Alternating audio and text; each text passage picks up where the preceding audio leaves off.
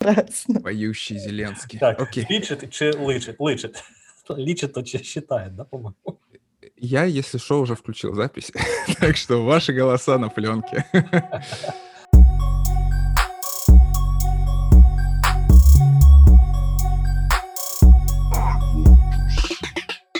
Всім привіт! Це As a User I Want to See подкаст. Я розмовляю українською мовою, і я думаю, що ви вже е, здогадалися, що в нас є гостя.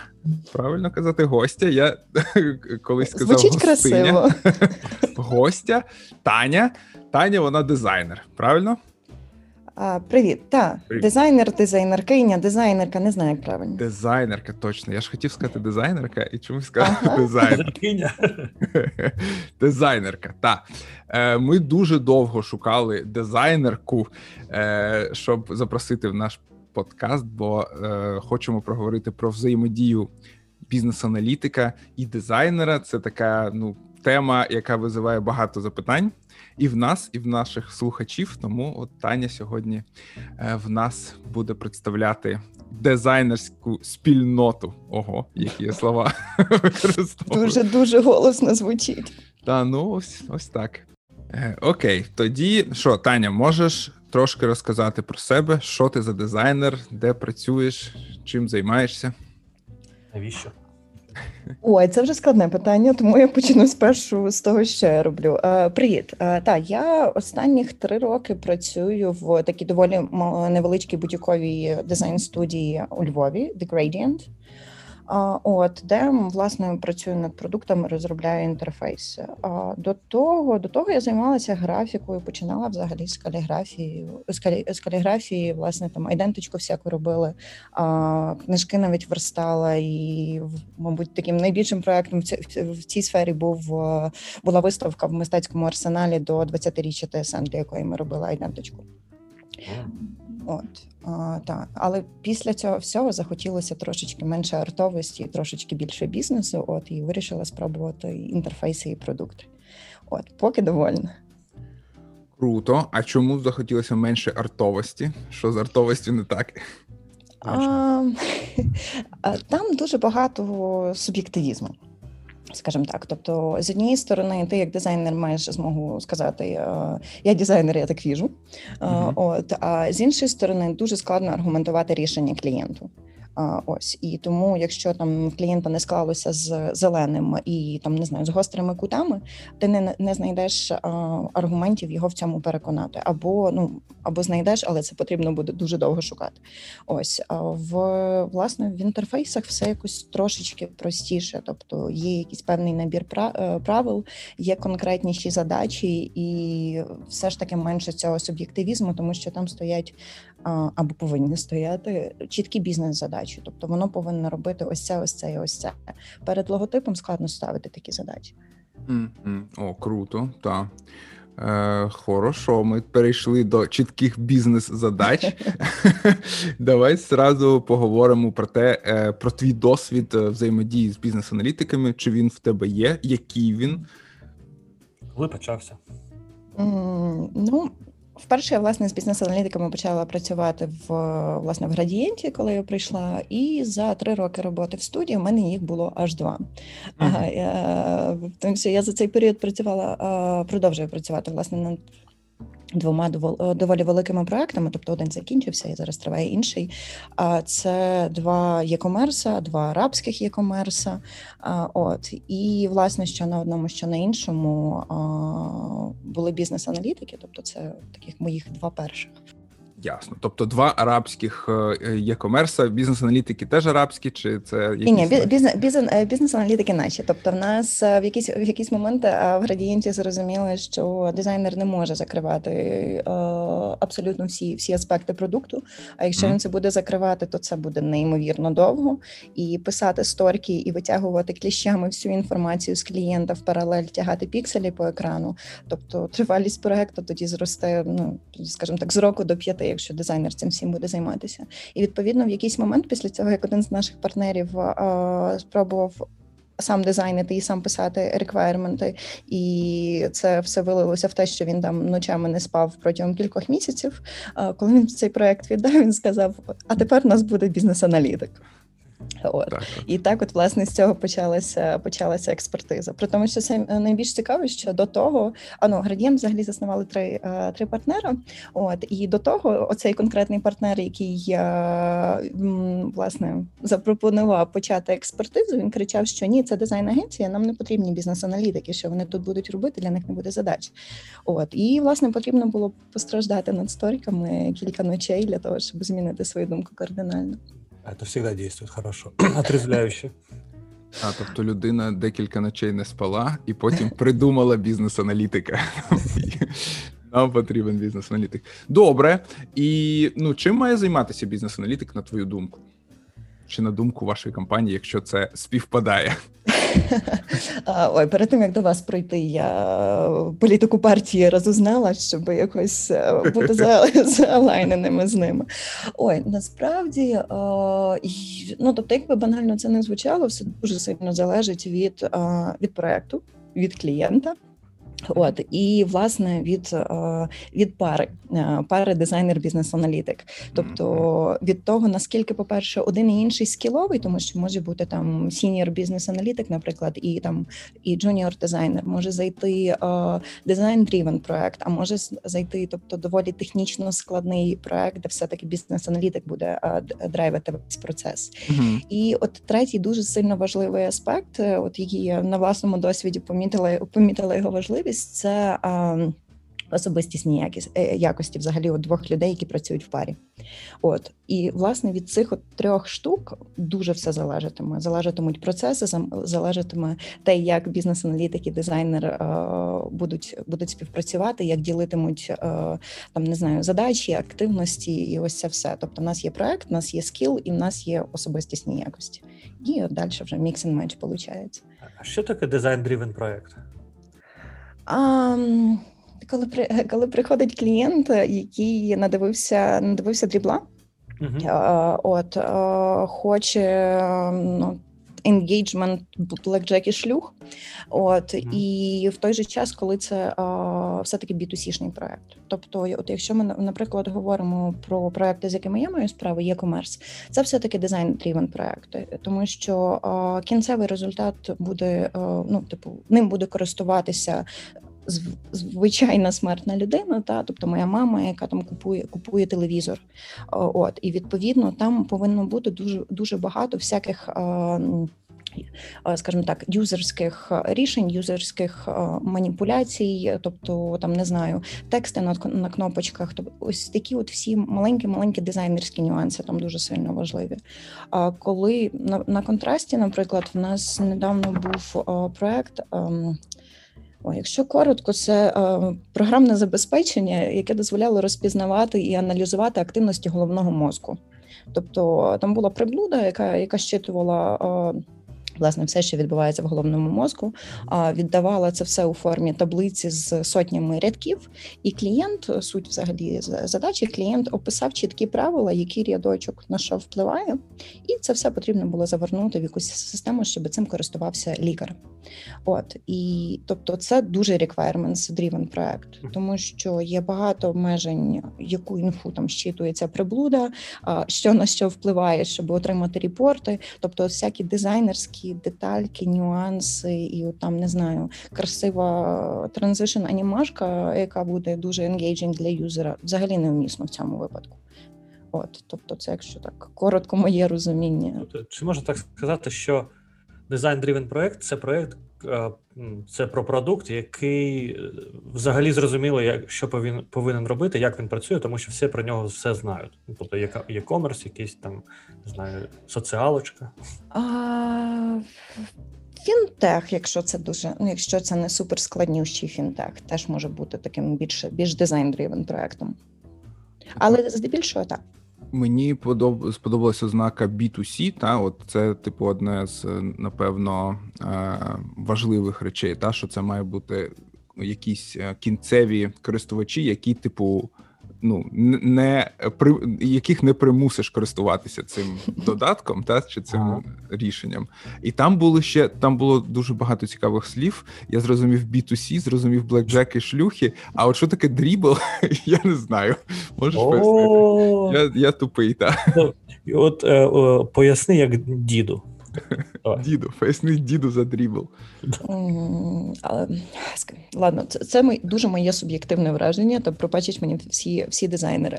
А, Дрібл це а, така собі клоака, а, в яку а, дизайнери закидають а, дуже красиві сочні сексуальні картинки. Тобто там там супер OnlyFans?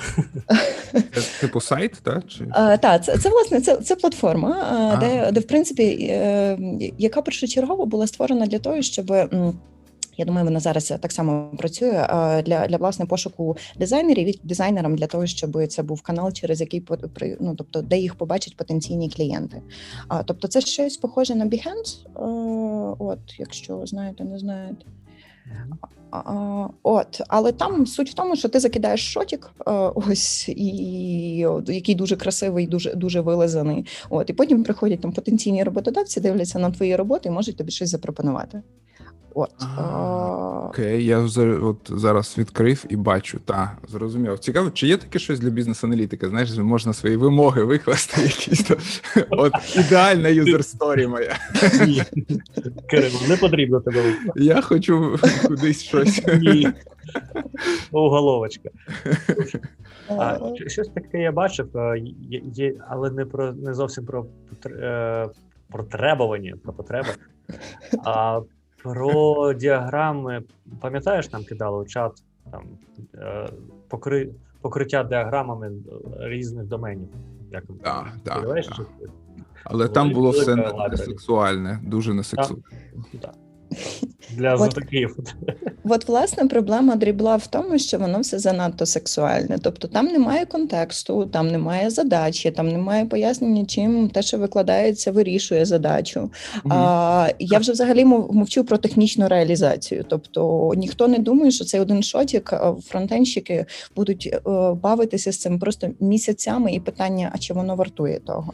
От. Ну, але є красива картинка. Проблема в тому, що. Є клієнти, такі, от е, як е, моя теперішня, наприклад, які надивляться на ось це все. Е, ось і потім хочуть на виході таких таких же рішень.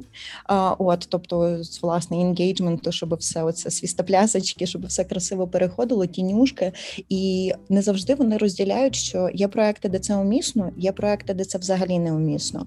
А так само немає десь не завжди є розуміння, що це дуже дорого в девелопменті робити робити ось такі от штуки, особливо на великому масштабі. І коли в нас немає ще основного скелету е, продукту, ну нам ще рано рюшки додавати.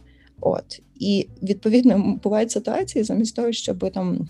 Проектувати і вирішувати там якісь безпосередні задачі. Ми бавимося з оцими от тінюшечками і пробуємо переконати клієнта, що а давай ми все-таки логіку фільтрів пропрацюємо. Ні, не хочу. Ну ладно, давай тінюшки. От, а, Логіку тому... тінюшек. Десь так це і виглядає часто. Окей, добре, давай на прикладі, може, цього такого проекту, як ми сказали, Driven. Е, як ти бачиш тоді участь бізнес-аналітика в такому Driven проєкті? Я так розумію, що е, першочерговий, першочергова людина тут буде дизайнер. Та? А що що буде бізнес-аналітик робити? А знову ж таки, ну не обов'язково, не обов'язково першочергова. Mm-hmm. От тобто, як. Ем,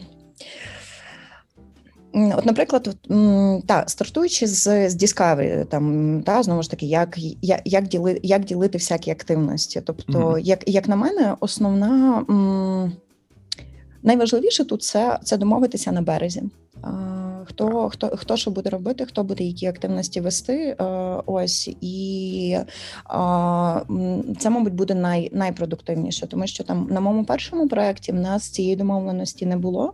Uh-huh. От і от чому я говорила про важливість ось чисто такого людського характеру в, в цій от парі дизайнер бізнес-аналітик, тому що от на першому проєкті Я я власне моїм бізнес-аналітиком була Катя, власне, яка до вас на на курси ходить. Тому коротше з Катєю ви знайомі. Катя, привіт. Так, ось і ми з Катєю обидвоє дуже такі ініціативні і на ну часто заходили на на, на територію одне одного. От і десь моментами там не проговорювали, хто ж хто за що відповідає, і в нас такі були невеличкі клещі, тому що мені більше всіх треба, Каті більше всіх треба, і десь от от були ось ці от десь. Е, Скажімо так, там ми десь залазили на територію одне одного. О, От о, ви зараз на проєкті, як сказав мій бізнес-аналітик, каже: я на Discovery побачив, що в тебе синдром отлічниця, що тобі більше всіх треба, і я вирішив не мішати. Чудово. От так, і я я насправді цього не усвідомлювала дуже довго. І просто коли почала якось а, збирати чуть-чуть от для розмови з вами інфу докупи, і буквально кількома словами з ним перекинулась. І він мені, коли це озвучив, думаю, блін, точно, от чому так легко працювати? Тому що він такий, ладно, роби, що хочеш, тобі треба буде моя допомога, ти прийдеш сама попросиш. Окей, так. Тобто, перша порада для бізнес-аналітики не заважати. Ну, це так цікаво, але але хороший point, що потрібно домовитись. Та оце от важливо там. Це, це як на мене, та ну, типу, найважливіше. Ну, скажімо так, все рівно ну, професії диктують е, диктують е, свій фокус. Тобто, та е, дизайнер захищає і стає більше на на сторону юзера. Uh-huh. А BA, він все таки ну і ще в контексті градієнта в нас BA десь трохи наближений до ролі продакт менеджера, тобто це такий трошечки mix and match. Uh-huh. От він все таки більше виступає за цінності бізнесу, і так само за ну, тобто і скажімо так, має розуміння того, як це все буде девелопитися. От тому тому це можуть бути, типу, от коли, наприклад, приходить задача, або там коли це якийсь там кікоф якоїсь конкретної задачі. Тобто кожен задає свої запитання, от, власне, враховуючи свою специфіку. Дизайнер питає про більш юзерські штуки, психологічні, маркетингово-комунікаційні. От цього, скажімо так, цієї плеяди питання. А бій він все таки от лізе туди більше під капот і запитує все, що стосується стосується там бізнес-процесів, все, що стосується там обмеження. Власне, система, на на якій будується проект. Тобто, в нас та в нас це є комерс, він робиться на Magento, Відповідно, бізнес-аналітик пірнає в те, що зможемо ми реалізувати таке чи інше рішення, чи ні. От тому якось якось так. Але знову ж таки, в нас ну тобто, ми все рівно намагаємося розбиратися в в тому, хто що робить. От це сила співпраці. А для того, щоб там відправляти, ну ми мож, ми, ми могли одне одного там замінити на зідзвонок якихось, а ну, тобто, щоб всі всі були в контексті, і щоб ми могли поділити там якийсь банальний ворклоуд і спілкування з клієнтом. От, наприклад, в мене от бізнес-аналітик взагалі котик, і на більшу половину зідзвонів я спокійно можу не ходити, і він там справляється сам. Юра, привіт. Юра, привіт. Е, Так, а давай, от е, я задам питання, як я клієнтам люблю задавати. Якби в тебе була оця е, Magic Wand, як це українською мовою магічна паличка, волшебна паличка. Чарівна паличка. Чарівна паличка. І ти могла б е, ну побудувати процес ідеальний з твоєї з твоєї точки зору між BA е, та дизайнером. От за що б відповідав BA в такому процесі, за що дизайнер на, на рівні якихось задач. Сложно насправді. Прям прям що, що стосується проєктів, прям е, процесів, прям складно. Дивись, знову ж таки, якщо так, якщо говорити про ідеальні, то мабуть, от починаючи там з задачі, яка зайшла, знову ж таки з цього вже кікоф якогось е, зі дзвону, це от розібрати кожен кожен якусь там свою сторону. Тобто дизайнер там е, повністю витягує всю всю інфу, що стосується там юзерської частини BA, все, що стосується проектної е, бізнесової. От і власне на ну тобто наступним етапом буде там пропрацювання якихось першочергових концептів.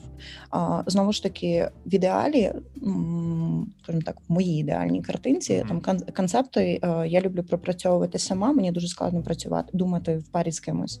Ось, але тобто, от в той час, коли дизайнер працює над якимись там першими концептами, ідеями, як вирішити ту, ту чи іншу проблему, бізнес-аналітик він в принципі до, до, дозбирує всю всю інфу, до скажімо так, допроводить інтерв'ю з різними там стейкхолдерами, десь з е, з технічною е, командою. Тобто дизайнер вже не бере не сильно бере участь там в обговореннях технічних, в технічних якихось обмеженнях.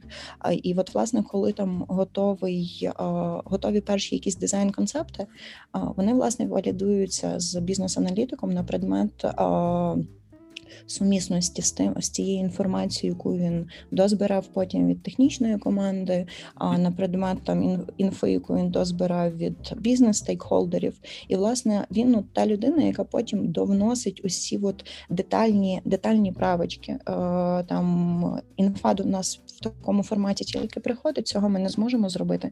Тобто, відповідно, концепт потім апдейтиться на основі цього, і тільки потім в ідеалі показується показується клієнту.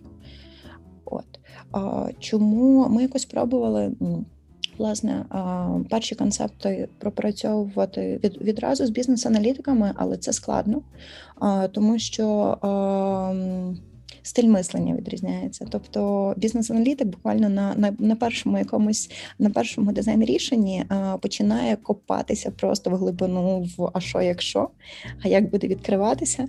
А, ось, а, І це погано, це це не потрібно на, робити. На етапі та на етапі концептів це не те, що це погано. А, це Я не теж так робив, мені здається. А я ж кажу, тому що це це хто на що вчився. От я би це так назвала. Тому що ну коли це перші концепти, задача Генерувати задача дизайнера згенерувати якомога більше рішень, або, скажімо так, покрити якомога більше функціональностей. Та і для того, щоб просто розуміти, в яку сторону в яку сторону ми рухаємося. От і показати це клієнту, і потім вже пропрацьовувати детальки. По факту, це от принцип прогресивного JPEG. Це ви пропрацьовуєте перед тим, як показати клієнту перший раз з командою. Хоча б валідуєте, це взагалі можливо реалізувати чи ні? Е, ти маєш чи, чи можливо реалізувати? Так, технічно. Там а, анімашки. А, Ні. А, Ні, тому що ну конкретно на там на існуючому проєкті, особливо на початках, а, задай, ну тобто в клієнта була задача зробити total revamp е, існуючого e-commerce е, цього сайту і і двох аплікейшенів. І задача стояла, що а, нам потрібні а, best а, world class solutions, а, нам потрібні блекджеки шлюхи, реалізуємо усе. Деньги не вопрос. А, От відповідно воно все йшло трошечки, скажімо так, не по ідеально логічному сценарію, де де та ми про ми робимо концепт, ми валідуємо з командою, тому що як я говорила, це робиться на ну типу на Magento, це не девелопиться все з нуля. Ось і тобто ми валідуємо з техтімою, і потім ми це все там з клієнтом проговорюємо. Но так як все-таки клієнт доволі падкий на картинки, вони хочуть ось ці от world class solutions, то ми генеруємо концеп... ну, тобто дизайни, і потім девела мають голову, як його зробити. Тобто, от ми тим шляхом пішли. Ну, це кон- е, конкретно цей кейс, тому що тут гроші не проблема. Та? Як, А якби гроші були проблемою. А якби гроші були проблемою, то ви б не працювали з таким клієнтом. А, Ні, ну насправді клієнт клієнти ж різні бувають. А, От хочеться сказати, що та рішення би валідувалися з техтімою для того, щоб зекономити ресурси, але з того, що я бачу, ну там скажімо так, в мене не настільки громадний досвід, тому що це все таки лише два тривалих проекти, відповідно, два процеси, дві команди. Але mm-hmm. з того, що я там з іншими е, дизайнерами спілкуюся, навіть коли е, гроші рахують, все рівно це робиться а, от максимально красивий концепт, а потім зарізається на етапі, коли де вони це все дивляться. Ну, так. і і в нас це відбувається насправді. Тобто, звісно, ми там. Ми там продукуємо там різ, різного рівня дизайнерської складності рішення, але коли приходять деви і називають клієнту ціну, ну скажімо так, в так за цю всю історію, вже і тоді і клієнту не потрібно анімації. Ну ладно, не завжди.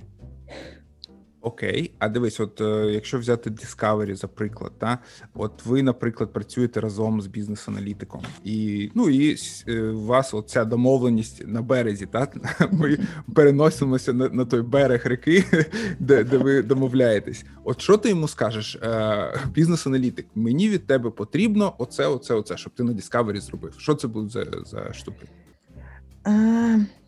В от конкретно в цьому проєкті від бізнес-аналітика прям дуже потрібні були і ці BPM-енки. Угу. От, тобто, це те, що він робив е, по по всіх всіх всіх процесах. Е, ось тому, що в нас там, крім крім крім якомерса, клієнт ще надає кредити, тому це таке трохи зв'язано і, із фінтехом. І кожен кожен маленький ось цей от кусочок процесу він повинен був бути в деталях деталях описаний. От і от ось це супер важлива штука була на початках, поки ми там говорили за цільову аудиторію, за а чим ми взагалі займаємося кому ми це продаємо і на що воно нам треба, тобто ці всі філософську і маркетингову частину розпитували. То та задача бізнес-аналітика була витягнути просто максимальну кількість інфи е, для того, щоб відмалювати купу ось цих от е, BPM-енок. Угу. Окей, а окрім BPM-енок, що ще можливо? Там в абстрактному проєкті не, не так ну, ми так само ділимо ділимо між собою там Problem Solution Board, так само cgm -ки. Тобто, знову ж таки, це десь трохи залежить від від того. Для тих, хто не розуміє, що таке cgm Customer Journey Map. Ага. І як ви її робите? Це по факту, скажімо, така дошка, на на якій, якщо згруба, виписано в принципі всі, скажімо так, всі моменти інтеракції користувача з з безпосередньо продуктом. Тобто там багато підходів для того, щоб щоб її робити. Тобто, в ідеалі там потрібно писати клієнт е, ці Е, емоції юзера, pain-и і різні е, різні ось ці от всякі аспекти. Але якщо дуже дуже грубо, то нам просто потрібно розуміти, типу в яких в яких точках клієнт пересікається з з продуктом, mm-hmm. от і які там можуть бути типу задачі, як продукт це може вирішити. От, а, Sorry перед маркетологами, якщо я неправильно це описала. Я диплом свій отримала давно. Я просто за освітою маркетолог. Маркетологи, привіт. від мене От, тобто, тобто, та знову ж таки, якщо це якась частинка, яка яка цікава бізнес-аналітику, він він може може бути частиною, ну скажімо так, взяти на на себе частину роботи над цією всією штукою. Або, наприклад, там от ми для клієнта робили сервіс ем, сервіс дизайн. Це клієнт так називає, тобто опис всіх взагалі тригерів, які які є в системі, для того, щоб потім відправляти там пуші або або смски. От і тобто, так само ми з бізнес-аналітиком поділили цю задачу дуже легко. З нього з нього з нього тригери, з мене мімімішні тексти. Ні, От, ну, Це це чітко, так, це зрозуміло.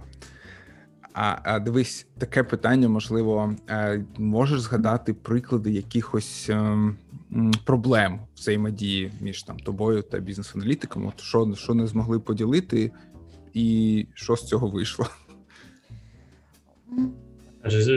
Помню о том, что у нас постоянно какая-то есть какая-то приграничная территория, где мы залазим друг другу постоянно, мешаем. Um, так. Uh, от а що, якщо на початкових етапах це я вже озвучила? Uh, я просто дуже емоційна і дуже тригерюся на це. Uh, Окей. Я думаю, я такі питання задаю. Можливо, ти теж тригеришся. А що, якщо бізнес-аналітик? Якийсь кейс, от от там він почав робити юзер персона, то моя територія. А, Ні, ну коли коли тобі залишається робити, навіть з моїм синдромом відмінниці, коли тобі залишається робити менше задачок, тому що їх хтось зробив, be my guest. Ну, тобто, погано зробив. Ну там вже окреме питання. Ну а, насправді, а, якщо якщо згадати якусь таку основ, основну штуку, яка, ну скажімо так, мені інколи а, мене інколи тригерить, mm-hmm. це а, тобто пішов бізнес-аналітик на на зідзвон з, з технічною командою, показувати якісь концепти, і от приходить назад. І говорить, що де ви сказали, що отак от так от не зроблять, ми домовилися ось так. Ти розумієш, а якого біса ви домовилися ось так? То та, я розумію таке, так. А, Типу, ну я це не да, або. Ем... Або так, це насправді проблема проблема обидвох, десь не договорили. Але коли ти на вже на проді е, бачиш, що типу якусь там логіку, е, там логіку роботи якоїсь такої маленької, там якоїсь штучечки, е, BA описав сам. Ось. А, І і напроді ти бачиш, що блін, а я ж не зовсім це мала на увазі. Але кажу, це проблема обидвох, бо десь хтось не запитав, хтось не уточнив. От. А, Ну, таке теж рідко, але, але бувало. В мене з дизайнерами були дзеркальні кейси, коли дизайнер пішов щось домовився сам, і О. теж потім е, я запитую, якого біса ви там домовились і нічого не сказали. Тому це така штука, яка А може... дизайнер з технічною командою домовився? Ну, з клієнтом домовився. А. Гірше з клієнтом. Я домовився ну, з клієнтом. І... Ну, взагалі так. Ключова проблема те, коли не домовляються. Якщо що, то хто кому що каже, е, і там е, кроки, кроки, які потрібно зробити. Тому що так, іноді, коли кол, там дизайнер пішов на кол валідувати чи верифікувати дизайн з замовником. Замовник щось там сказав: О, а взагалі-то вмісто цієї кнопки буде там таблиця, якась з якоюсь логікою. Намалюй мені швидко. Він намалював, ти виходиш на грумінг, в тебе є дизайни. Ти від, відкриваєш свою сторіку, відкриваєш дизайн, а там взагалі інше, ну, все інше. Такий, добренько. І ти не знаєш логіки цієї логіки, тому що навіть тому, що то, що як завжди, дизайнер каже там два слова, типу, та все просто там плюс, плюс, мінус, мінус. А коли ти е, починаєш з ними розмовляти, там і множення, і, і все що завгодно, і логарифми якесь. А а все, він вже як то конферм зробив. І він очікує.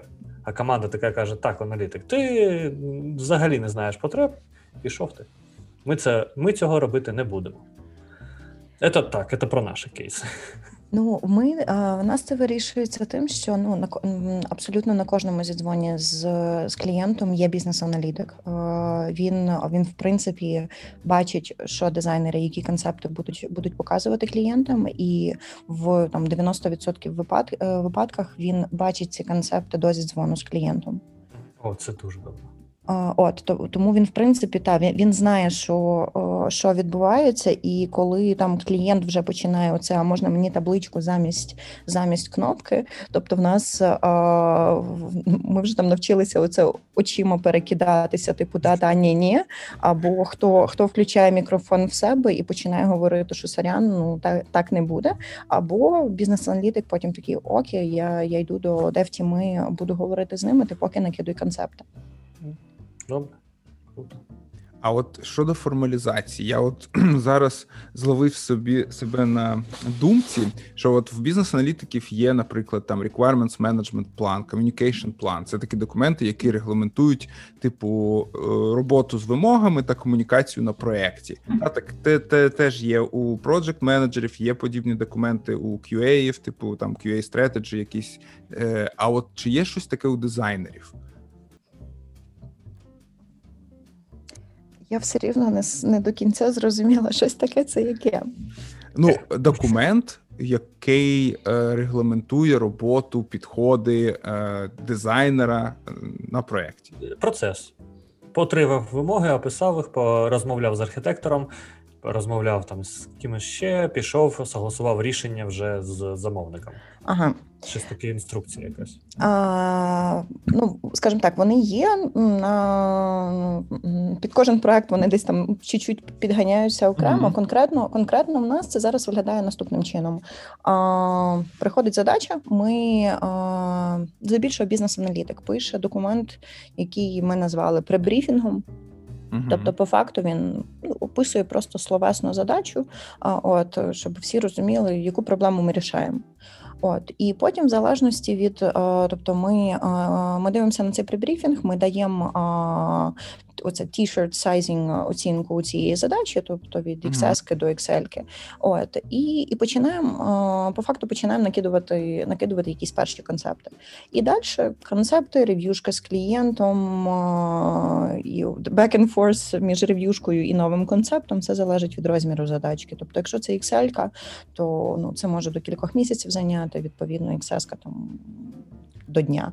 От о, і ну і Після того, десь вже на етапі, коли ми розуміємо, що концепт плюс-мінус фіналізований з клієнтом, його там потрібно шліфанути і там занести в дизайн-систему, тобто, по факту, фіналізнути, щоб віддати девам. От наше просто дуже важливою частиною процесу дизайн є відмальовка це все в right to left, так як це араби.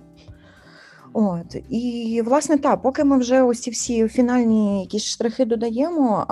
Бізнес-аналітик власне в деталях валідує цю всю історію з, з технічною командою. От, якщо це якийсь складний функціонал, то як тільки ми розуміємо десь на середині процесу, що як тільки ми розуміємо вектор, який ми за визначили з клієнтом, бізнес-аналітик вже тоді, де вам там якісь основні штуки показує, просто щоб ми розуміли, що воно загально технічно можна реалізувати.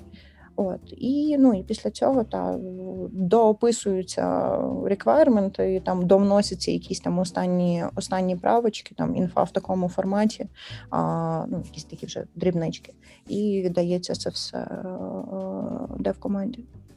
Був досвід роботи з е, тімою зі сторони замовника, чи то з паті, чи з аналітиком, чи з дизайнером стороннім?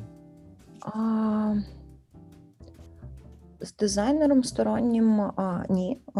Бізнес-аналітик а, ну, був досвід. Ну тобто, в нас в нас як в нас тільки дизайнер і бізнес-аналітик, розробка розробкою ми не займаємося. Ось а був досвід роботи з бізнес-аналітиком зі сторони дев-команди, але це, скажімо так, в нас був свій бізнес-аналітик, і дев-команди був свій бізнес-аналітик. Проект був складний, і відповідно там їх було двоє. Відповідно, я е, чесно скажу, не пересікалася там з бізнес-аналітиком зі сторони е, девком е, команди. Тобто, в мене була Катя, яка була взагалі буфером між між мною mm-hmm. і девами, і там найпрек... ну, один з найпрекрасніших цих аспектів в цьому всьому був, що їй вдавалося через себе фільтрувати просто весь негатив від від девів, який йшов на абсолютно всі дизайн рішення. Це просто були дуже недовольні життям люди. От і Катя мужньо весь негатив на свої плечі приймала. Тобто ти не приймала участі в там групових мітингах з командою, там грумінгах, можливо? А, Ні, тому що, скажімо так, на на початках було було неймовірно неймовірно багато задач і дуже великий темп роботи. На на той момент я я ще була джуном, відповідно, тобто йшло чуть більше часу на там на закривання якихось задач. І просто фізично не було часу брати участь у цих всіх церемоніях. І як як показує досвід, що клієнт, що команди страшно люблять ці всі церемонії. От І по факту просто би тоді не вистачало часу. Це тепер проблема трошечки існує. Не вистачає часу на, на те, щоб робити роботу. І тоді, е, ну якщо зараз тобто я все-таки тримаю руку на пульсі, розумію, що відбувається, і з дамами комунікую час від часу, то тоді ми повністю розділили. Е, розділили процеси, я з девами взагалі не комунікувала, і насправді це було великою проблемою. Угу. Ну так, бо бо ти можливо почула більше, знаєш, якихось там зауважень технічних, які так. Дали би більше контексту, там як як реалізуємо, як не реалізуємо. А, Так, тобто, от реально на початках, тобто е, це було із за нехватки часу, але потім ми зрозуміли, що воно таким боком вилізло там через місяців 4-5, що ще більше часу пішло на те, щоб це якось все причесати і поставити поставити на рельси. Тому, тобто, так, висновки ми зробили. Скажімо так, я дотепер не ходжу на на денні стендапи uh з дев-командою, але там після кожного мені дуже коротко там бізнес-аналітик розказує всі-всі-всі детальки. От якщо раніше це було там якась така загальна інфа, і ти далі робиш свої дизайни, то тут, тобто всі деталічки, все він підрозказує. Угу. Окей, зрозуміло. Е, Мені хочеться перейти до пейнів. Ні, ні, ні. Ну вже до пейнів ми перейдемо в наступній частині цього подкасту. Це кінець першої частини.